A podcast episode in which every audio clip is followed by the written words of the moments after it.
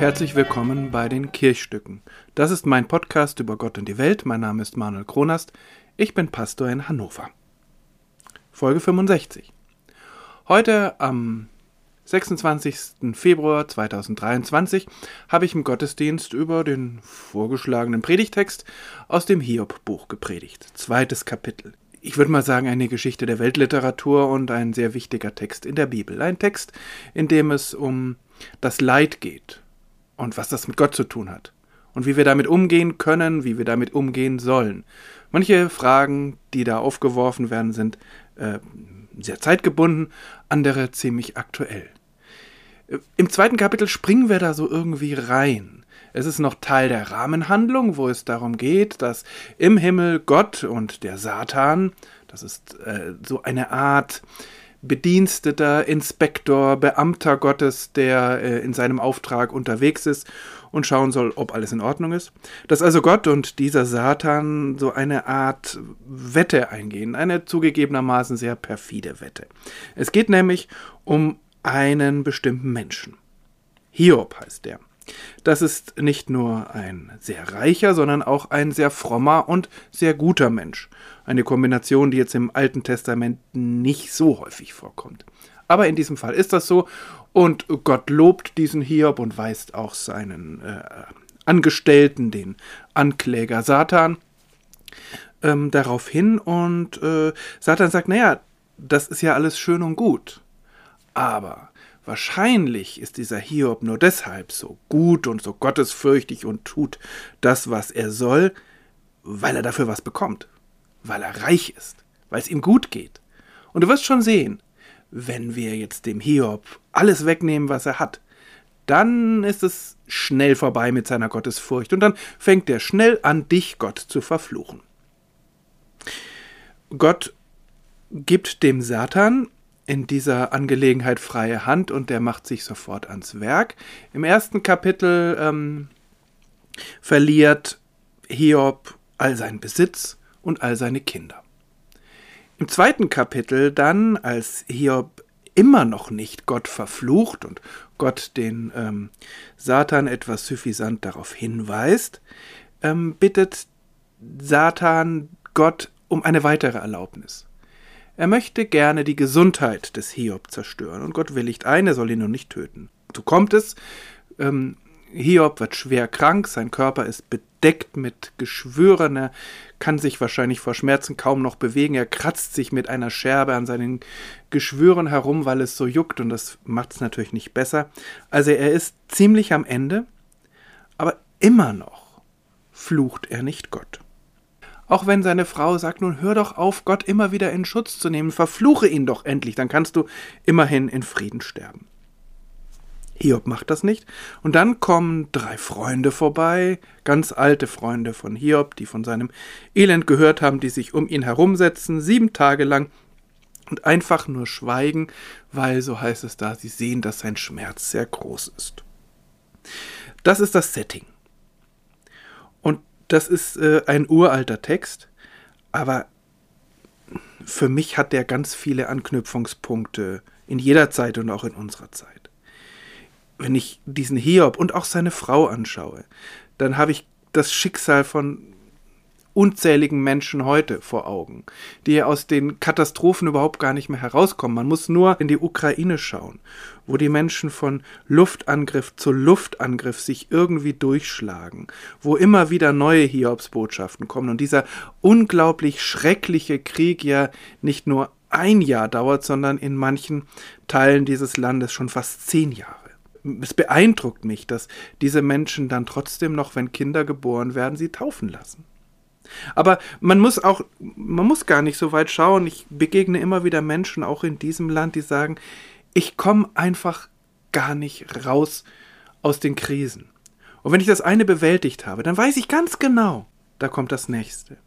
Und das ist eine zutiefst resignierte Haltung, die aber natürlich daher kommt, dass so eine Krise die andere jagt, ob das nun gesellschaftlich ist mit Corona oder dem Krieg oder der Energiekrise oder Klimakrise oder was auch immer, oder ob das nun persönlich ist mit ähm, Todesfällen im engsten Bekannten- und Familienkreis oder persönlichen Krisen. Ich glaube, diese Erfahrung, aus den Katastrophen nicht mehr rauszukommen und immer wieder eine drauf zu bekommen vom Leben, vom Schicksal, von Gott, wie auch immer man das dann bewertet, die ist eine zeitlose und gerade in dieser Zeit heute sehr aktuell. Und für mich steht das auch im Mittelpunkt dieser Hiob-Geschichte.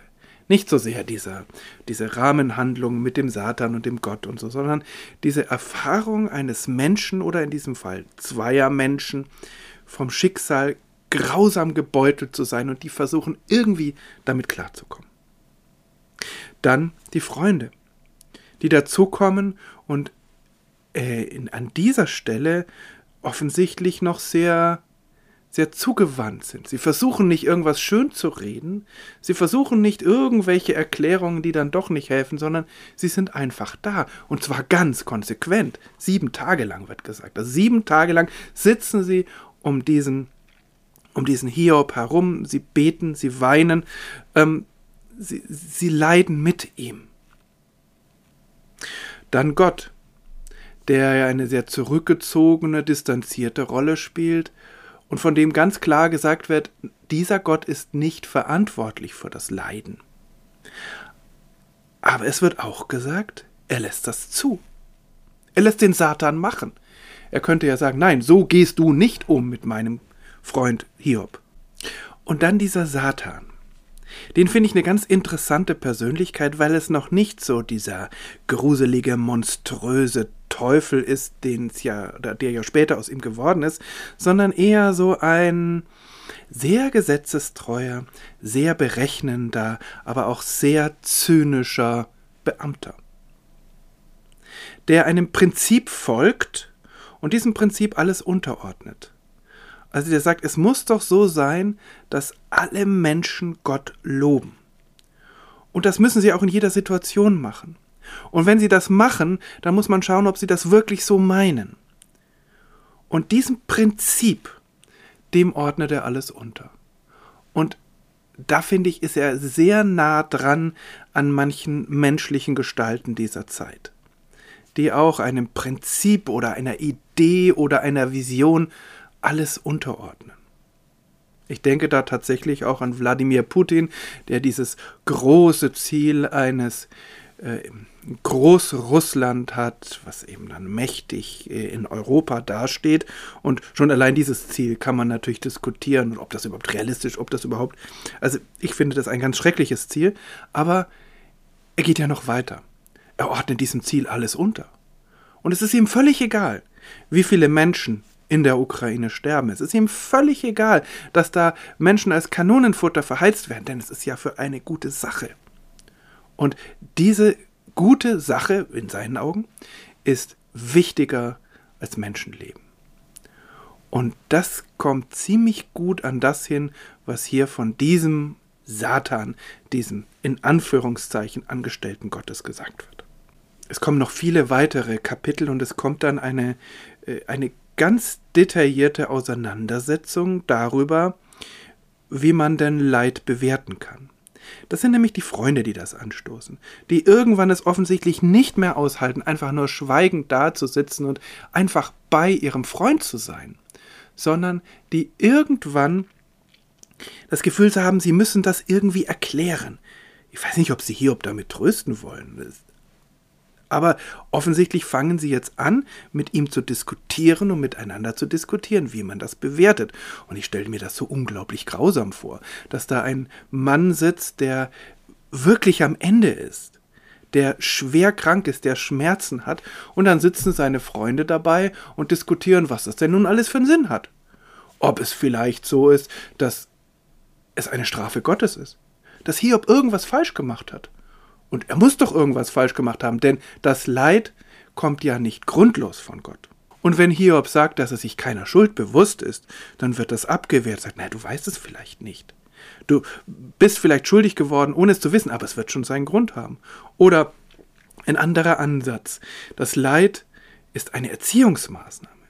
Und auch das ist ein Ansatz mit langer Wirkungsgeschichte, dass das Leid eben von Gott geschickt wird, um uns zu besseren Menschen zu machen, damit wir nicht so verweichlicht vor uns hin vegetieren, sondern tatsächlich ja, starke Menschen werden und deshalb wird das Leid geschickt. Also insofern hat es schon seinen Sinn. Aber auch das ist etwas, das will man als kranker Mensch nicht hören. Wenn man das Gefühl hat, es geht gleich zu Ende und dann klingt das doch nur zynisch, wenn man gesagt bekommt, ja, das ist schon richtig, du sollst nur einfach erzogen werden. Was man auch sagen muss, ist, diese ganze Diskussion, die ist ja sehr spannend die ist, glaube ich, auch ein wesentlicher Teil dieses Hiob-Buches. Deshalb ist es geschrieben worden, um das zu diskutieren. Aber auf der erzählerischen Ebene ist das natürlich eine sehr zynische Diskussion und sie geht vor allem an den wesentlichen beteiligten Protagonisten vorbei. Sie geht an Hiob vorbei, weil es nämlich tatsächlich über ihn hinweg diskutiert, debattiert wird, und sie geht auch an Gott vorbei. Sie reden nämlich über Gott. Auch das ist irgendwie zeitlos. Ich merke das auch in der Diskussion in diesem Land. Gerade bei Menschen, die sagen, man muss doch mal verhandeln. Es kann doch nicht immer so weitergehen und man muss doch alles tun, Kompromisse schließen, um dieses Leiden zu beenden. Das ist ein Reden über die Menschen dort. Es ist kein Reden mit diesen Menschen. Ich bin mir sicher, wenn die Menschen in der Ukraine sagen würden, wir haben, wir können nicht mehr, wir geben jetzt unser Land auf, dann wäre das etwas, wo wir dann sagen könnten, wir im Westen, die ja doch in einer anderen Position sind, sagen, ja, gut, okay, ihr wollt das. Wir schauen mal, wie wir euch dabei helfen. Aber wir können doch nicht über den Kopf von den Menschen, die es betrifft, die hier leiden, wir können doch nicht entscheiden, wie dieses Leiden zu bewerten ist dass, äh, ob das jetzt vielleicht einen Sinn hat, ob sie vielleicht ein wenig selbst dran schuld sind. Das finde ich zynisch. Aber das ist das, was hier in diesem Hiob-Buch passiert, wenn die Freunde sich darüber unterhalten, was um alles in der Welt dieser Hiob denn nun gemacht hat, um dieses Leid auch wirklich zu verdienen. Und das andere ist, dass es auch ein Reden über Gott ist.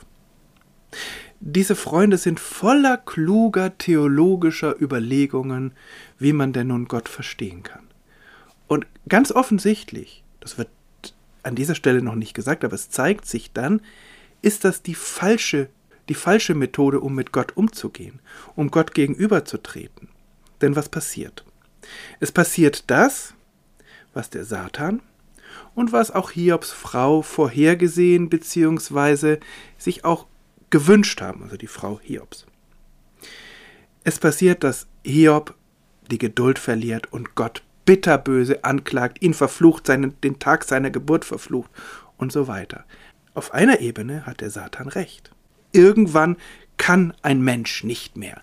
Irgendwann ist ein Mensch nicht mehr fähig, jetzt Gott äh, über alles zu loben und Gott in Schutz zu nehmen. Das schafft man irgendwann nicht mehr. Aber was passiert? Nicht das, was der Satan sich auch oft hat. Also, dass Gott Hiob verstößt, ihn bestraft dafür, dass er ihn verflucht und nicht mehr die ganze Zeit lobt, sondern Gott beginnt mit Hiob direkt zu sprechen. Es entspinnt sich eine Unterhaltung. Nicht Friede, Freude, Eierkuchen, da fliegen ganz schön die Fetzen in diesem Streit. Aber es geht um eine Beziehung. Der Fehler der Freunde, den, den Gott ihnen nachher auch vorwirft, ist, dass sie über Gott sprechen. Und das, was Hiob macht, ist, er spricht zu Gott. Es ist ihm völlig egal, wie das jetzt theologisch zu deuten ist. Er weiß, er kann nichts dafür, er hat das alles nicht verdient und das wirft er Gott vor die Füße und er, und er schreit ihn an. Und das ist das, wo sich dann die Situation klärt. Also vielleicht hätte er auf seine Frau hören sollen und das deutlich früher machen sollen. Es gibt dann am Schluss ein wunderbares Happy End. Es ist alles noch viel schöner als vorher. Aber entscheidend ist, nicht über Gott zu reden. Tatsächlich anzuerkennen, dass offensichtlich Gott einen Plan von dieser Welt hat, zu dem auch das Leid gehört. Dass wir aber weder das Recht noch die ähm, noch den Einblick haben, um das irgendwie zu bewerten. Das bedeutet nicht, dass Gott sich zurückzieht, dass Gott und dass wir Gott egal sind, sondern, sondern dass Gott in diesem Leiden da ist. Also man kann sagen, in diesem Leid findet Hiob wirklich zu Gott und auf der anderen Seite findet Gott zu Hiob. Nicht, dass man sagen kann, das ist jetzt alles der Sinn und Zweck dieses Leidens gewesen, das nicht, sondern zu sagen, hier ist sozusagen äh, die Beziehung zerbricht nicht am Leid, sondern sie wird dadurch noch intensiver. Das ist natürlich was, was Hiob zustößt, was die Sache seines Glaubens ist, was man nicht beweisen kann und was dann auch über die Vorstellung des Satans hinausgeht, der sagt, es muss alles sozusagen rein logisch zugehen. Nein, es geht nicht um Logik, es geht um eine Beziehung. Das Verhältnis zwischen Gott und den Menschen ist keine doppelte Buchführung, sondern ist Liebe. Das ist vielleicht auch der Anknüpfungspunkt, äh, wenn man mit dem Leid umgeht. Gott beendet das Leid nicht, er vielleicht irgendwann nach dem Ende der Welt, aber diese Welt, die Gott geschaffen hat, die enthält Leid. Aus welchen Gründen auch immer. Und letztlich ist es dann auch ganz egal, warum. Aber diese Welt enthält eben auch Gott im Leid.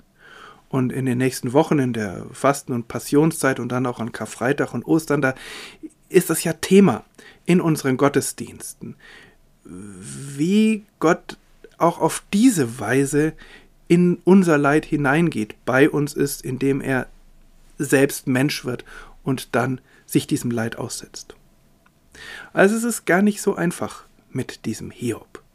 Gerade weil ich in diesem, in diesem Buch oder in diesen Kapiteln tatsächlich im Moment nicht ähm, die abgeklärte philosophische Diskussion über Theodizee, Leiden und so weiter entdecke, sondern zwei Menschen, Hiob und seine Frau, auch wenn die Frau leider fast überhaupt gar nicht zu Wort kommt, zwei Menschen, die mit unglaublichem Leid umgehen müssen und da ihren ganz eigenen Weg finden, auch wenn ihre Umwelt etwas ganz anderes sagt. Und das ist letztlich genau das, wo Gott andocken kann. Wenn Menschen ihren eigenen Weg suchen und wenn sie sich nicht damit zufrieden geben, dass dieses Leid irgendwie Gott gewollt ist, sondern sie klar auf dem Standpunkt sind, wir wollen das Leid nicht und wir klagen das Gott an und dann darauf hoffen und in diesem Fall ja auch eine Antwort bekommen, dass Gott dann in diesem Leid mit dabei ist. So viel für heute, meine vielleicht etwas ungeordneten Gedanken zum Thema Hiob. Vielen Dank fürs Zuhören und bis zum nächsten Mal bleiben Sie bleibt behütet und gesegnet.